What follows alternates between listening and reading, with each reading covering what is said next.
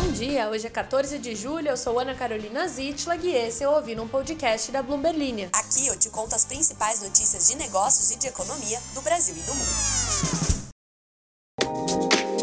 Bom dia, chegou ela, tão esperada sexta-feira, e com ela também uma fortíssima alegria de que amanhã eu não vou precisar abrir o meu e-mail nem responder aos meus chefes, com todo respeito a ex-chefes.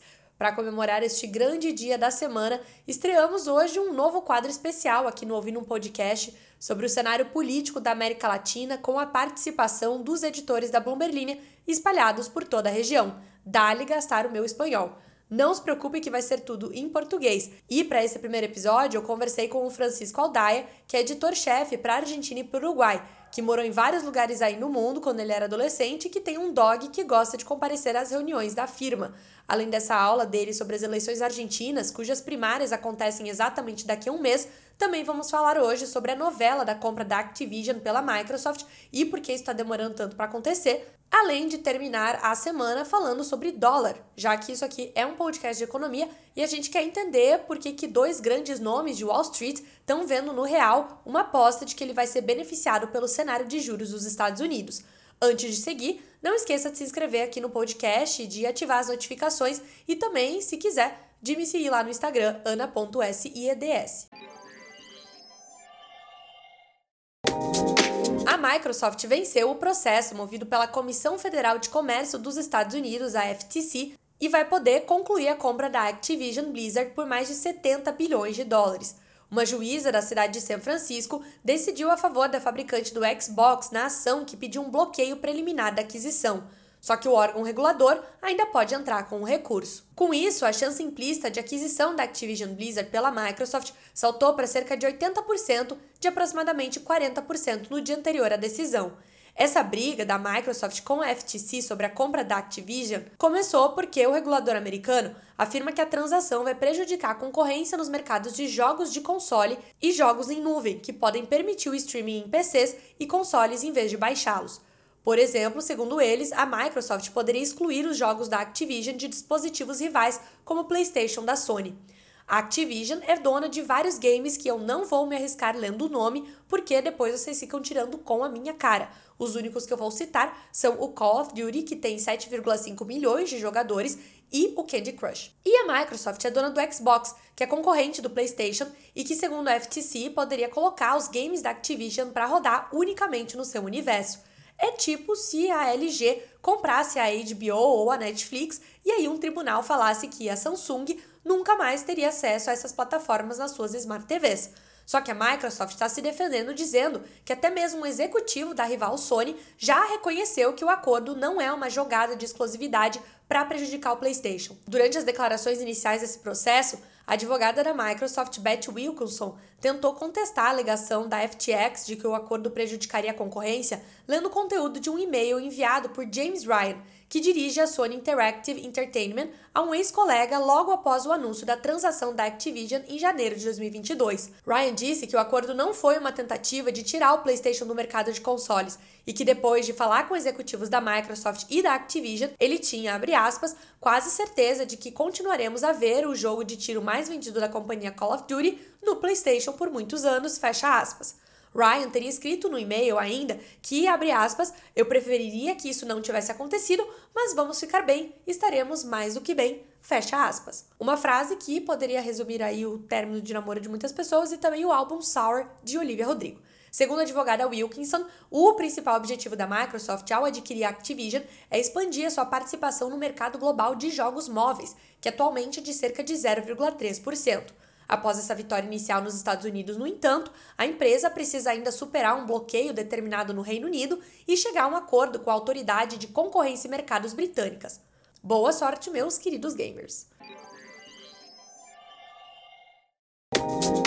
O dólar americano tem desafiado as previsões de uma queda prolongada desde pelo menos o início do ano. Agora, contudo, os principais gestores estão dizendo que o rally da divisa americana está com os dias contados.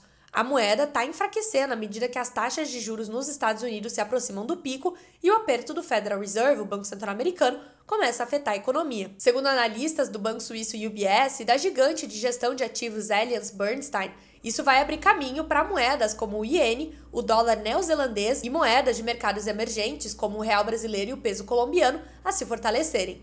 A resistência do dólar tem confundido os mais pessimistas que haviam alertado que a moeda estava caminhando para a maior queda em vários anos após a alta de 2022. Demorou, mas chegou, e esses caras podem finalmente estar corretos, à medida que a desaceleração da inflação fortalece o argumento para o Banco Central dos Estados Unidos encerrar sua campanha de alta das taxas nos próximos meses. E é aquela coisa. Os investidores estão só esperando para fazer as suas apostas de médio a longo prazo, de onde os juros vão estar mais interessantes para eles deixarem o seu dinheirinho. Com as taxas em trajetória de alta nos Estados Unidos, fica mais vantajoso levar o dinheirinho para lá. E é aí que o dólar se valoriza. Só que se essa alta nos juros parar, no entanto, já não é tão interessante deixar o dinheirinho por lá. Segundo Brad Gibson, co-chefe de renda fixa da Ásia Pacífico na Allianz Bernstein, o dólar provavelmente atingiu seu pico e pode haver espaço para outras moedas se saírem melhor na segunda metade de 2023 e em 2024. A reação aos dados de arrefecimento da inflação nos Estados Unidos divulgados na quarta-feira parece justificar a onda de previsões pessimistas contra o dólar. O índice Bloomberg Dollar Index, de dólar à vista, que não é o dólar turismo que você vai comprar na casa de câmbio, é outro, despencou para o nível mais baixo em 15 meses, com o indicador agora apresentando uma queda de mais de 11% desde o pico registrado em setembro. Eu estou muito animada com o nosso novo quadro sobre o cenário político e eleitoral da América Latina, porque eu gosto muito de conversar, ou melhor, de hablar com os nossos irmãos. A Bloomberg Linha tem jornalistas em literalmente todos os países aqui da região e é muito legal aprender com eles. Então fica a dica, inclusive, para você treinar o seu espanhol. A senhora minha chefe, que eu sempre menciono por aqui, se chama Jimena Tolama. Ela tem o segundo podcast de notícias mais ouvido do México, o La Estratégia del Dia, que é um resumão dos fatos mais importantes por lá. Vai dar uma audiência para ela, para ela ficar bem feliz e mandar aquele joinha bacana para mim no chat da empresa. O programa se expandiu depois disso para Colômbia e é apresentado pela Maria C. Soares e também para Argentina, com o Francisco Aldaia, que é com quem a gente vai conversar hoje. Para isso, eu vou abrir aqui um alfajor que eu estou com a grande sorte de ter aqui na minha casa e te contar melhor um pouquinho sobre o processo eleitoral na Argentina antes da gente iniciar essa conversa. Eu escolhi começar pela Argentina justamente porque o país está na corridaça presidencial. Eles vão ter as eleições primárias exatamente daqui a um mês. Aí o primeiro turno presidencial acontece em 22 de outubro e, caso haja um segundo turno, será no dia 19 de novembro. Então, como você pode ver, as eleições por lá são um pouco diferentes das nossas. Começam pelas eleições primárias, que vão ser agora no dia 13 de agosto. Elas têm como objetivo determinar quais candidatos de cada partido ou coalizão vão ser oficialmente nomeados para concorrer à presidência nas eleições gerais.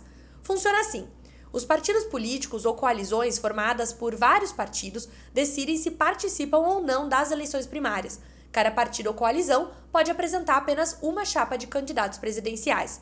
Aí, todos os cidadãos argentinos com 16 anos ou mais e com um título eleitoral são obrigados a participar das eleições primárias. Eles vão aos locais de votação designados e escolhem os candidatos da sua preferência dentro do partido ou coalizão em que estão participando.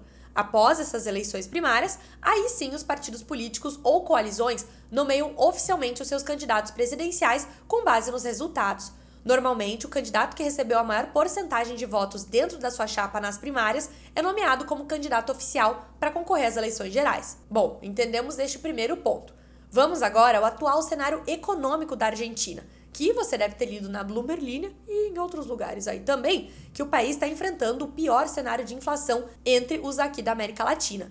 Economistas consultados pelo Banco Central do país veem os preços subindo 149% ao ano até o final de 2023 e uma contração de 3% no PIB.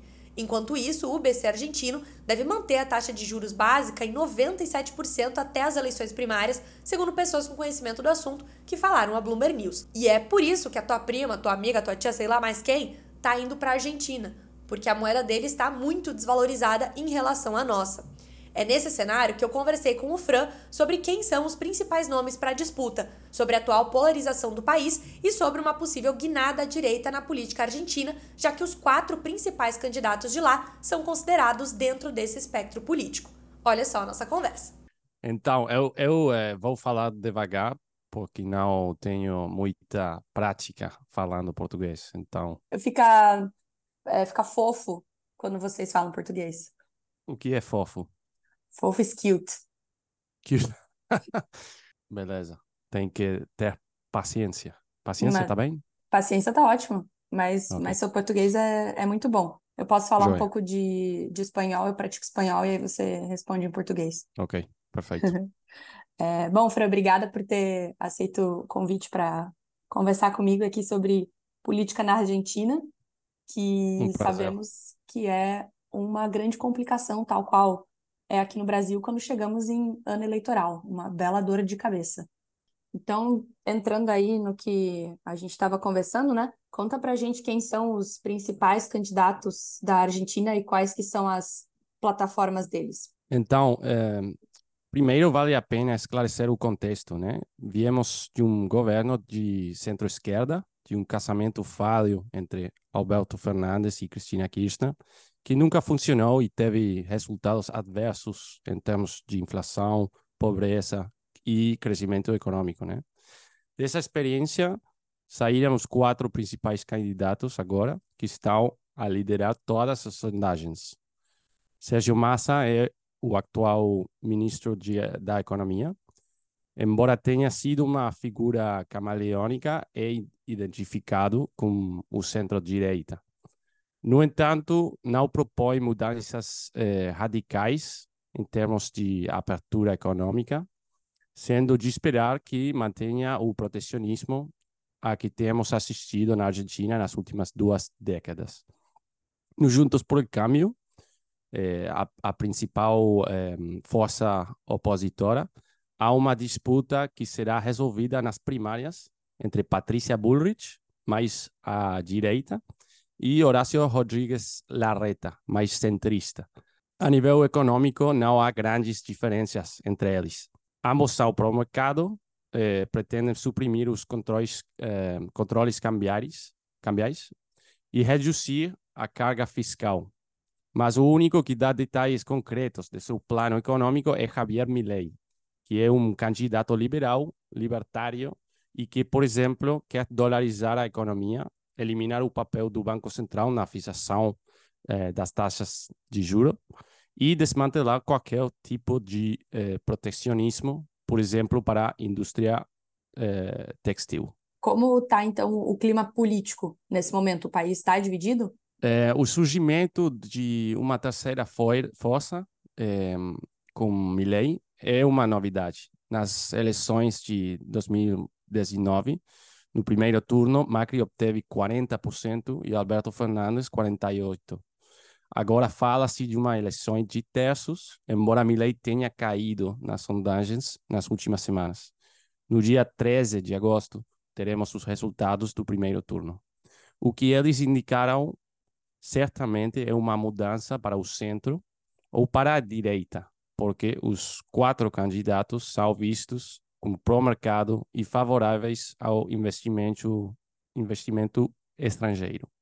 É bem interessante até ontem no, no episódio é, de ontem do podcast, eu estava falando sobre a chamada maré rosa, pink wave, que a gente teve no, na América Latina e que agora está mudando para a direita de novo, né? A Argentina pode ser um dos primeiros países. Por que que você acha que a Argentina está dando essa virada para a direita? O governo argentino teve muita dificuldade em lidar com a pandemia de, e depois com uma seca feroz que eliminou qualquer hipótese de recuperação ao afetar a sua principal exportação, a soja. A economia não cresceu, as restrições cambiais só, só, só aumentaram, a inflação continuou a subir e a pobreza aumentou para 43%, com salários eh, eh, baixando. A parte do governo que eh, responde a Cristina Kirchner não tinha candidatos fortes e esta não quis participar, provavelmente vendo uma derrota no horizonte. Este cocktail de fatores levou ao pa- aparecimento de candidatos mais à direita, com promessas de normalização da economia. Vale, Fran, muitíssimas gracias, muito obrigado. Gracias, Ana. Un beso grande.